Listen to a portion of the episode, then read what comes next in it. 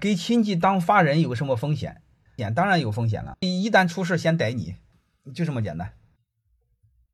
呃，监事是可以的，可以当监事，但是原则上不要当啊哈。监事董事原则上不要当，我给你当独董的都被收拾过，好吧？证监会调查过我，吓死我了，现在还没结案呢，不知道不知道怎么收拾我。非上市公司，我要是当董事当监事，如果你不签字，你是没有风险的。但是上市公司好几年前我是没概念的，能明白吗？我不知道。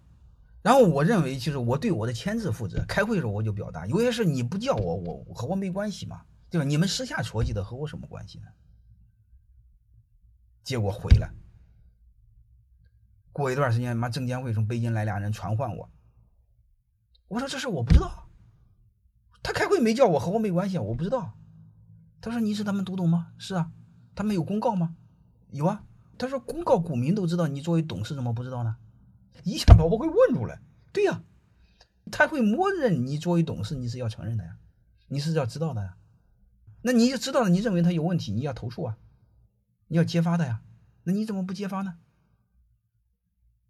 所以你说董事、读懂失之啊，就违违背勤勉的义务，违反了勤勉的义务，就是勤勉、勤勤恳恳的义务啊，你要承担对应的责任。